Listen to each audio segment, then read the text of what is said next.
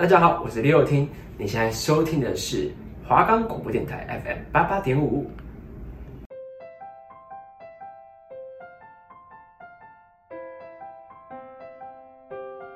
想知道距离和现实有什么不一样吗？想在这烦躁的日子里逃离三十分钟吗？想透过影集思考人生吗？Hello，大家好，我是爱丽丝，我是兔兔，欢迎收听今天的节目。各国影集都想了解吗？那就跟着我们一起逃离现实吧。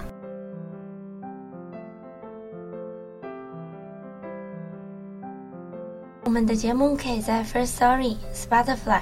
Apple Podcasts、Google Podcasts、Pocket Casts、Sound Player，还有 KKBox 等平台上收听，搜寻华冈电台就可以听到我们的节目喽。相信大家对于《太阳的后裔》都不陌生吧？两对恋人经历离离合合、生离死别后，他们又会如何选择最适合彼此的距离？这是一部通过处在陌生、集结极其恶劣的环境中，渴望爱情和成功的年轻军人和医生的生活，来展现生活意义的一部片。我觉得其实这部片拍的有点早，但是它完全就是反映出现在人对于生活的重心，就是已经改变了，已经就是不会再那么去追求爱情，反而是以就是工作为首要目标。只要我工作做得好，我可以先暂时不用爱情的那种。对，其实，嗯，以我为例子好了，以我为例子来讲的话，我觉得。对于我来讲，但是工作最重要了。应该是我们两个吧？我们两个是超级工作狂哎！我们哪天没有一起加班，然后一起熬夜到早上，然后再去上课那一种？就真的是超级工作狂的那一种。就是我觉得，其实如果爱情是要互相陪伴、互相关注的话，那其实老实讲，我做不到。应该不能说做不到，是我们已经没有多余的时间了。对，已经没有。毕竟，我觉得我们生。就是连陪伴自己的时间都没有，那我们要怎么再腾出多余的时间陪伴给另外一半？就是我们没有办法陪伴家人，然后没有办法陪伴自己，与自己相处。那我们都还不了解自己现在想要的是什么。那如果我们再去谈一段感情，那我们也是要去关注对方想要的是什么。而且我觉得在这个阶段，非常忙碌的阶段谈。感情，我觉得是很浪费时间的事情，还有精力，因为我们真的没有时间。然后就是，或许人家会说感情是人生中的一大解药，但是我觉得对于原生家庭有缺陷，或是你自己本身有一些就是渴望被爱、渴望被爱的感觉，这样对，就是我觉得我可以很不负责任的告诉你，就是。我觉得一段感情没有办法去解决说你心中你渴望被爱，或是你原生家庭有缺陷，你的遗憾这件事情。对于原生家庭有缺陷的人，当然这不是你可以解，就是这不是你可以解决的事情，没有错。但是你透过爱情来弥补这件事是没有办法的。应该说，我上一任感情就是这样。而且我觉得，你越是有这种想法，你越得不到真正的爱。对，就是我上一任感情，就是我不停的依赖他，就是。我把它当成我生活所有的重心，然后放弃掉我的朋友圈，放弃掉我的课业，甚至以他的课业为重。我以为这就是我能给他的爱，或是他也能给我的爱。可是到后面，慢慢的就会发现说，哦，就他没有办法给我这种相对等的爱。然后慢慢的，你就会觉得说，你心里不平衡。然后你就会渴望更多爱，然后你们两个之间就会发生更多的矛盾。对，其实我觉得这种爱会变得很病态，然后你甚至你连你自己都认不认不出你自己。过去可能你不是这个样子的，但是因为你太渴望被爱，或者是你太渴望去爱着别人，其实我觉得它会影响了你自己心理上的发展。嗯，或许有人会说，就是有人常常这样跟我讲啦，就是。上一段感情伤了你太重，导致你不敢去面对下一段感情。但其实我觉得不是这样，就是我是还没有准备好去面对下一段感情，因为我自己还没有准备好，我的时间还不允许。我想要多花时间陪陪我的家人，多弥补他们一点。我觉得其实很多人跟我们说，你要做好时间分配，或者是就是工作跟你的生活之间必须要分配好，然后找到他们的平衡。但是我觉得对于现在的我们来讲，是有点困难，因为就像人家事业正在起步的时候，没有人会希望说他在额外去花心力去处理其他事情。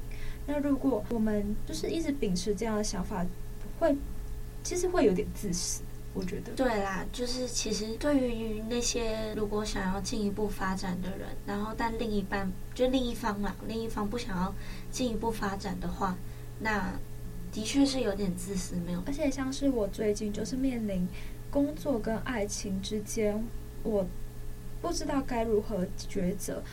我大概思考了一两个月吧。我一直感到矛盾，就是我没办法在生活、然后工作还有爱情之间这三个取得平衡。生活就是包括我的吃、我的睡，还有我的一些平常的生活作息。但是我发现，如果我真的想要取舍的话，我势必要就是放开其中一个。但是当然，最后身为工作狂的我，我是选择放弃爱情，因为我觉得说。其实它对我来说是可有可无的东西，但是因为不想要造成别人的困扰，然后不想要当那么自私、浪费别人时间的人，所以后来我选择提出分手，然后好好就是结束这段感情。我觉得其实提出分手的那个人，当然，嗯，我不我是不知道我前任是不是内心有愧疚了，然后，但是我觉得我。其实真的很依赖他，没有错。然后我曾经以为他就是我全部的家，他就是我那个我可以跟他共组家庭的那个人。可是慢慢的会发现说，就是交往到后面会发现两个人的不合适，有可能是半年后，有可能是几个月之后，你就会发现说，哦，其实你们两个没有那么合适啊。我觉得是因为在。这之前，我们是带着滤镜在看自己另外一半，就觉得说他这里好那里好，他可以陪伴我多少？但是其实很现实面的问题就是，那当你们遇到问题的时候，你们有办法携手共同解决吗？那你能帮他多少，他又能帮你多少？其实我觉得这才是最重要的，就是你如果要花时间，你还要花心力去照顾另外一半的感情，我觉得。在成年人的世界里面，尤其是像现在变速这么快速的社会里，我觉得这样是不被允许的。也不是，也不是说不被允许啦，就是我觉得这样子是没有到，就是你没办法达到一个目标吧。而且，其实这样的生活品质也会下降，就是也很消耗两个人的感情。就是两个人的感情其实一直都是透过。互相经营，对，互相经营。然后不是互相经营，不是说你们都不吵架就代表你们感情好，但就是你们在磨合当中，你们还可以找到一个平衡点。而且，其实磨合沟通这件事情非常重要，虽然它是很花时间，然后也很花心力，但是其实如果你把事情双方都讲出来，把自己内心最真实想要表达的事情都表达出来的话，其实对于两边来说都是好事情。但是道理我们都懂嘛，但是真的要做上，真的非常困难。就是自己要做，其实都很难。就像是我们现在在这里，然后跟你们讲说，哦，这些很像人生大道理的事情，但实际上我们自己在现实里面还做不到了。我觉得不不能说做不到，我们也在这条路上努力。努力，对，我们还在努力当中，这样。然后，其实总归说一句，你要先爱自己，才能爱别人。其实我觉得爱自己，其实爱自己是一件很浪漫的事情。我觉得爱自己比爱别人重要。嗯，毕竟你才是陪伴你自己一生的人。你出生入死，你始终都是一个人来，一个人走啊。对啊，就是你也不能带着其他人走吗？难道你还要像以前一样陪葬吗？对，兵马俑啊。就其实爱自己，其实是一件真的很浪漫的事情。你可以先去做个指甲，然后弄个头发，跟朋友约着一起吃饭。像是我今天早上，我就觉得，嗯，因为我昨天比较早睡觉，然后大概四点吧，然后我就觉得，嗯，我今天有睡饱。那我想说，好，那我今天要出门，我化个妆。我觉得打扮也是一件让自己开心的事情。对啊，你可以选择打扮，你可以选择不打扮，而不是说一定要被控制，说你今天一定要穿怎么样。他一定要控制你说你今天要化妆哦，今天要见我朋友，所以你今天一定要化妆。为什么？其实我有去衡量过为什么见朋友要化妆这件事情，但是见朋友化不化妆取决于你值不值得让我化妆。对，就是这这些人值不值得让我去做这件事情，去花时间做这件事，因为女生化妆其实超浪费时间的，而且还要卸妆，还要早起，所以真的就是。你值不值得我去化妆这件事情是蛮重要的，可是有时候觉得值不值得，好像有有一点偏激，因为有时候就算你很值得，但是我很累，我也不想化妆。对，也是会这样。就是其实，在爱里面，你做什么都是值得的。可是，如果爱得太病态了，那就失去自我了，那就不是一种纯粹的爱了。而且其实会让人，就是两边的心理压力会剧增，就是已经不是增加，它是根本就是翻倍在剧增的那一种。因为这种爱太过于激烈，而且会有让人家很窒窒息的感觉。对，就是其实如果说在这种快餐式恋爱的时代，每个人谈过超过五次以上的恋爱，我都觉得。很正常啊，很正常，因为大家都是很忙的人，然后想要在快速的时、快速变化的时代里面去找到一个平衡点，然后去找到一个够自能够陪伴自己走到最后的人。那大家就是想要一，就是想要一开始就找到一个适合的人。大家都会希望自己很能够很快速找到适合自己的人，但是其实都是要经过长期磨合才会知道说。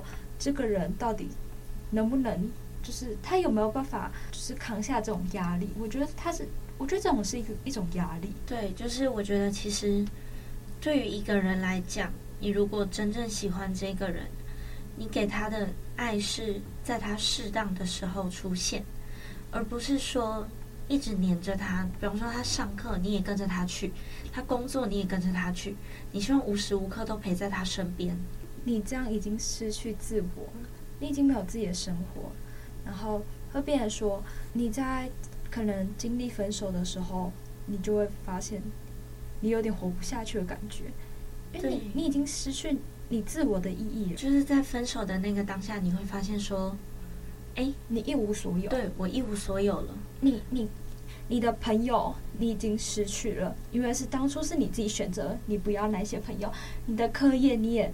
可能你现在会需要花更多时间跟精力去弥补你过去就是空掉的那些课业，然后，但是你现在爱情也没了，也没有人可以陪你，就是去面对抒发这些情绪。你的家人你也需要花时间去陪伴，去经营这段感情，你会慢慢的变得跟他们越来越疏远。对，其实很多时候爱情并不是所有。但是，我觉得爱情可以是生活的一部分，但它不能是你的一大部分。而且，爱情在就是在你的人生当中，并不是说是一个特别重要的一部分。我觉得，如果以以百分比来分的话，我会希望我的工作吧超过五十，然后再来是大概我生活三十吧，然后剩下的二十可能就是健康，我想要留给健康。因为其实我觉得健康来说非常重要，虽然我把它的占比放很低，但是没有好的健康，你就没有办法好好工作，你没办法好好生活。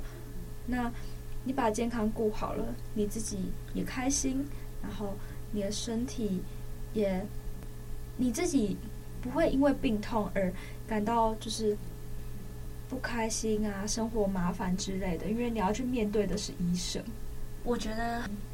很多人想着说：“哦，我这段感情分手了，会不会就没有人来？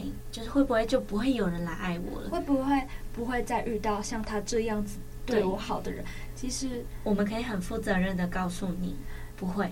就是因为其实在这世界上形形色色那么多，你总是会遇到一个真的爱你、适合你的人，只是他现在还没有出现，或者是说他其实已经陪伴在你身边，但是你没有发现而已。我觉得他，我觉得就是还在爱。爱的路上吧。我们就在就是找寻爱的路上，而且并且学习爱自己的路上，且爱且走，我觉得才是最重要的。然后，其实对于自己，嗯，也不用说什么要去特别要去花钱呐、啊，去干嘛的，就是可能有些人会花钱去整形，整成他喜欢的样子。可是我觉得这对于一个人来讲，他爱你不是爱你的本质。可是如果是自己喜欢的样子，那就可以。对，因为其实我也想过说，想要去整形这块，就是其实我一直觉得我的哦，因为我眼睛开过刀，所以会觉得说，其实我眼睛有一边看起来有那么一点不一样。但是有人说会说不一样才是特别的你。你如果两边都一样的话。那你就不特别了。就其实现在不是有那个镭射疤的那个手术？对。然后我的脸上这里有一道蛮浅蛮浅的疤了，然后可是自己照镜子还是会看得出来，然后自己就会想着说，到底是不是要去做一个除疤手术？其实我觉得，嗯，不能只说是女生啦，应该说每一个人在面对自己缺点的时候，就会不断放大解释它，即便它在整体上来说它是好的，但是。我们因为我们在意那个点，所以我们就会非常固执的一直想着说，我就是要把它处理好。所以总归一句来讲，我觉得我们都还是要爱自己，好好爱自己，先爱自己，才会有那个爱你的人出现哦。给你一瓶魔法药水，我们一起去太空旅行。我在意的是，你想跟着我。其实韩国跟台湾的当兵制度也都一样是义务役。其实，在韩国，对于韩国大多数男性来讲啊，当兵就是一场大型的成年礼，就是他们当兵是两年，你要度过这两年啊，才是你真正长大了。然后在军中碰到的一切，也会是你未来人生中最良好的捷径。所以，因为这样，所以很多韩国的男性会在大学时候先去当兵，再回来修完大学的课程。呃，其实这个我就想要谈到说，就是前一段时间不是就是在吵说，呃，台湾的当兵的时数要增加嘛？因为在早期是从两年开始，然后后来变成一年，然后后来又变成四个月吧？现在应该是四个月。对，然后又说九十五年次的小孩就是要变成一年，然后我觉得相信他们看到这个。决定的时候，他们应该心里应该很多 OS 吧？就是他们心里面应该会有一点想说，为什么是我们？为什么？为什么突然变成我们这样子？对。但是我觉得其实这个是，嗯，当兵这件事情，可女生真的没有什么立场说话啦。就是如果有当兵的男生朋友，然后我都会希望说他。进去好好当兵，然后，嗯，如果他有女朋友的话，我也去跟他女朋友说，你如果希望他可以放心的在里面好好当兵，然后不会有一些什么犹豫之类的，那你就要好好爱着他，因为他在里面，他的世界就是只有你而已。因为现在当兵也只有晚上可以玩手机，晚上班长会发手机这样，然后。就是他可能第一个联络的就是他最重要的人。就是呢，我弟弟是九十五年次的小孩，然后其实我现在就是有在留意这个议题，因为他在他的规定好像是从九十五年次的一月一号的小孩，我真觉得说那个一月一号的那些小孩应该会哭出来吧，就是会很，如果我在早那么几个小时出生，对，几个小时出生，但是。你的出生就不是你能决定的事情，但是我觉得当兵这件事情对于目前现在的国际情势也是蛮重要的，所以才会有这样子的打算吧。我觉得其实你在四个月内你能学了什么东西？你要从基本的，就是踏步，然后还有一些生活步啊，对，还有生活的习惯，就是他帮你制式化的生活习惯开始训练。那当你真的要面临可能拿枪或者是近身搏斗的那种事情，你真的敢上战场吗？而且你在那个四个月里里面，你能学习多少东西？就是这四个月里面，然后像常常会有人笑说：“哦，当兵就是在除草啊，就是不停的拔草，你这个月拔草，下个月拔草。”甚至什么今天拔草，明天拔草。对，然后其实我就是有认识一些哥哥，他们就是他们当兵就是比较早一点，就是但他们还是当四个月。然后我都说：“哎，你们去当兵做什么？”他说：“我们去数馒头。”我说：“ 我都说 为什么是数馒头？”他就说：“哦，因为我们早餐吃馒头啊。”然后他就说他们最期待就是当兵的时候可以吃到麦当劳，就是有那种会客的时候就可以吃到麦当劳。他就说那是他们。就是整个当兵生活最幸福的时候。前面有说到，就是韩国要当两年，台湾只要当四个月。可是你们知道吗？台湾四个月是可以分期的。对，其实你可以把它当做过进去两个暑假体验营的那种，就是很像是分期付款那样。因为我有朋友，就是他现在就是他暑假的时候，那时候就去先当两个月的兵，然后再回来念书，然后下个暑假再去当两个月的兵。可是这是好像是要抽签的吧？哦，就像我那大概双十连假的时候，我就陪我哥哥去做兵役的体检，然后其实我发现，好像大家因为他们还是当四个月的兵，然后大家就对于当兵这件事情，就是可能也没有太去在乎，因为真的你去当兵的时间真的很短，你就当做是一个比较长一点的暑期夏令营的那种感觉，只是它比较。严格，然后你比较没有自由，这样子，就是觉得蛮，应该说台湾的台湾的兵役检查真的蛮轻松的啦。老实讲，就觉得蛮松的，就是你动不动就是像，因为太多人在我身边，太多人，然后都是那种动不动就是替代役啊，动不动就是什么，可是他可以在球场上奔跑，然后检查出来说，哦，他是扁平足，然后。不适合长期跑步，可是他国小是田径队。对，其实这种我觉得，其实大家都想要去钻一些漏洞。对，就是真的太多人要去钻漏洞了。因为其实讲白一点，我们能选择轻松的时候，为什么我们要选择把自己逼得那么死呢？对，然后其实我身边真的太多太多那种想要逃兵役的那种学长啊。然后，哎，这里不是在说他们不好的地方，就是想要躲兵役的那种学长，其实身边听他们讲这些事情，其实是蛮好笑的。他们就会说，哦，就是很像说什么，哦，我进去当兵，就是我要跟长官说，哦，我心情不好，我想要自杀，我想要干嘛的。这其实 我真的觉得没有必要，就是只有四个月而已。我觉得其实。我们可能真的没有什么立场去说，呃，当兵怎么样，然后当兵好或当兵不好，因为我们自己也没有经历过。然后虽然有，就是招那一种，就是女生的兵，好像就是也是自诶自愿吧，自愿参加的那种。但是，嗯，因为我们没有真的没有经历过那一段。然后如果说追溯到以前过去在军训课上面，其实。我觉得教官蛮和乐的吧，我觉得对啊，尤其是我之前读女校，然后其实教官对我们女生都蛮好的，然后我们看到他也不会觉得害怕，然后就是教官对我们是那种很像是对自己小孩的那种照顾，常常订外食的时候就常常会说：“哎，你要不要吃？”这样。我觉得，因为我我是读男女混校的，然后其实我们班男生蛮皮的，然后但是。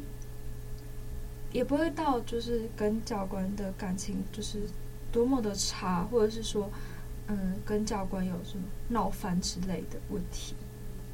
因为我们在女校，然后教官跟我们都是玩在一起，然后军训课的时候也是一样。军训课的时候，我们教官就是跟我们就是用 PPT 报告，那我们常常就是会笑他讲话吃螺丝啊什么的，就是很像朋友的那种感觉。对。就是常现在不是还是有另外一题，就是教官退出校园。哦，对，其实我觉得，其实应该说我自己以前也会讨厌教官这个角色。我觉得他管的很多，国中的时候吧，我国中的时候比较讨厌，就是教官很像生教组长的角色。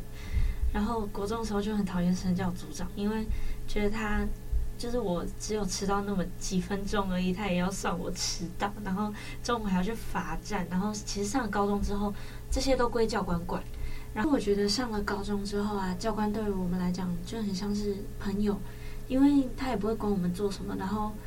然后就是我们可能请假也很方便，这样请假请假的时候，有时候我就会说，哎，那个教官，我想要请假这样，然后他就会说，哎，我的章在桌上，你自己去帮我拿。可是我觉得可能是因为我是读中学，所以我面对教官就是一样的人呐、然后我就觉得说，可能自己心态上也不成熟吧，我就真的不喜欢，就真的不喜欢的那一种。我没办法去让自己逼着自己去喜欢教官，说，嗯，可能可能他他真的到我们高中他有改变吧，可是我真的还是没办法去喜欢说，就是教官在我生活，应该也不能说我生活，我们的生活周围，因为教官对于我们来讲就是一个很，嗯，在女校啦，就是在我们学校对于我们来讲就是一个很像精神支柱，我们有什么事情其实。不太去辅导室，有时候都会跟他们讲，然后，IG 什么的他都有追踪我们。嗯，男女混校的教官好像都会比较严格。嗯嗯，因为女校其实大家翘课的就是次数不多，然后教官需要管我们的东西也不多，因为老师其实都会管很多了，然后。我们迟到，有时候教官也不太管。我们迟到就这样直直这样走进去，然后就跟那个门口的那个警卫北北说：“啊，那个警卫北北，我忘记带学生证。”哦，这样是不好吃饭。就是警卫北北，我忘记带学生证了，然后可不可以让我进去？这样，然后警卫北北就说：“好，进去进去，下次要找，就明天还是我这样。”其实我觉得，嗯，比起教官吧，我蛮喜欢就是就是跟嗯警卫相处的。我觉得。那请问有一个那种热情的那种很温暖的感觉，所以我觉得其实大家兵役这件事情，教官其实他们自己也当过兵，自己也知道。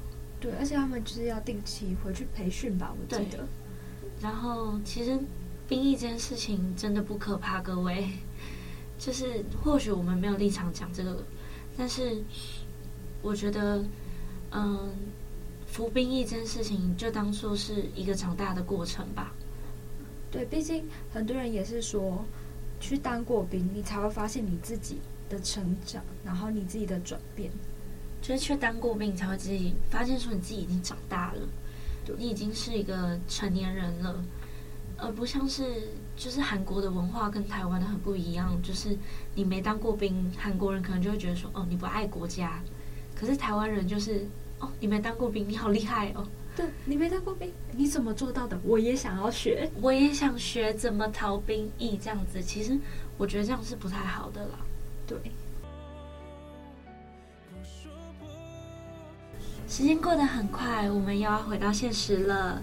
下一集我们讲的是一部影集叫《Scam》，它有拍过法国版，然后美国版，可是这次我们要讲挪威版的，所以。大家记得准时收听我们的节目哦。今天爱丽丝和兔兔的节目告一段落，谢谢大家的收听。下周二下午三点再和我们一起逃离现实吧，我们不见不散。